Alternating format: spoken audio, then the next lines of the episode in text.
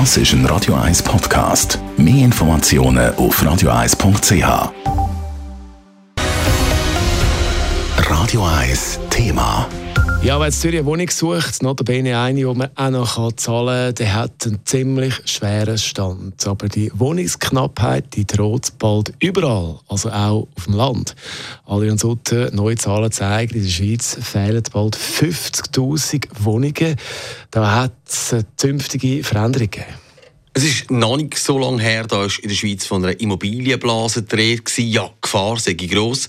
Es werde viel gebaut und es gibt dann einen Überschuss an Wohnraum, den niemand braucht. Aber das hat sich in den letzten Monaten schlagartig geändert. Es wird weniger gebaut und durch Zuwanderung fehlen die Wohnungen. Neueste Zahlen von Wüstpartnern, die für die NZZ am Sonntag einen Überblick gemacht haben, zeigen, 51.000 Wohnungen könnten in drei Jahren fehlen.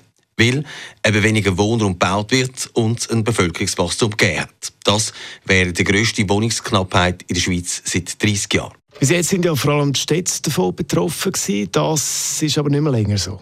Nein, auf dem Land und vor allem in den Tourismusgebieten wird der Wohnraum knapp, sagen die Zahlen von Wüstpartner. Davon betroffen zum Beispiel das Berner Oberland, aber auch im Kanton Graubünden sind Orte wie Chur, Arosa und so weiter immer beliebter zum Wohnen. Der Kanton Graubünden muss sich gemäss dieser Erhebung auf Probleme stellen. Auf eine Anfrage von 1000 Wohnungen werden nämlich gerade mal 600 gebaut. Oder anders gesagt, fast die Hälfte der Mieterinnen und Mieter geht leer aus. Was hat denn das für Auswirkungen?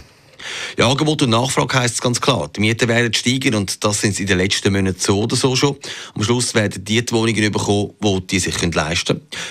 Wenn man zum Beispiel jetzt einmal auf eine Wohnungssuche geht, online nur in der Stadt Zürich, dann findet man da zum Beispiel drei Zimmerwohnungen, aber die haben ihren Preis. Da hat es mehrheitlich Wohnungen ab 4000 Franken. Das muss man sich dann schon fragen, wer sich das kann zahlen kann. Darum ist auch die Forderung vom Mieterinnen und Mieterverband immer wieder die gleiche. Es braucht mit gemeinnützigen Wohnungen. Aber am Schluss, am Ende, kann man sagen, Leute mit mittlerem und niedrigem Einkommen werden es immer schwerer haben, gute Wohnungen zu finden. Am Schluss muss man dort wohnen, wo man es zahlen kann und nicht mehr dort, wo man will. Adrian Sutter über die Wohnungssituation in der Schweiz, Stadt und Land. Radio 1 Thema. Jederzeit zum Nachlesen als Podcast auf radio1.ch.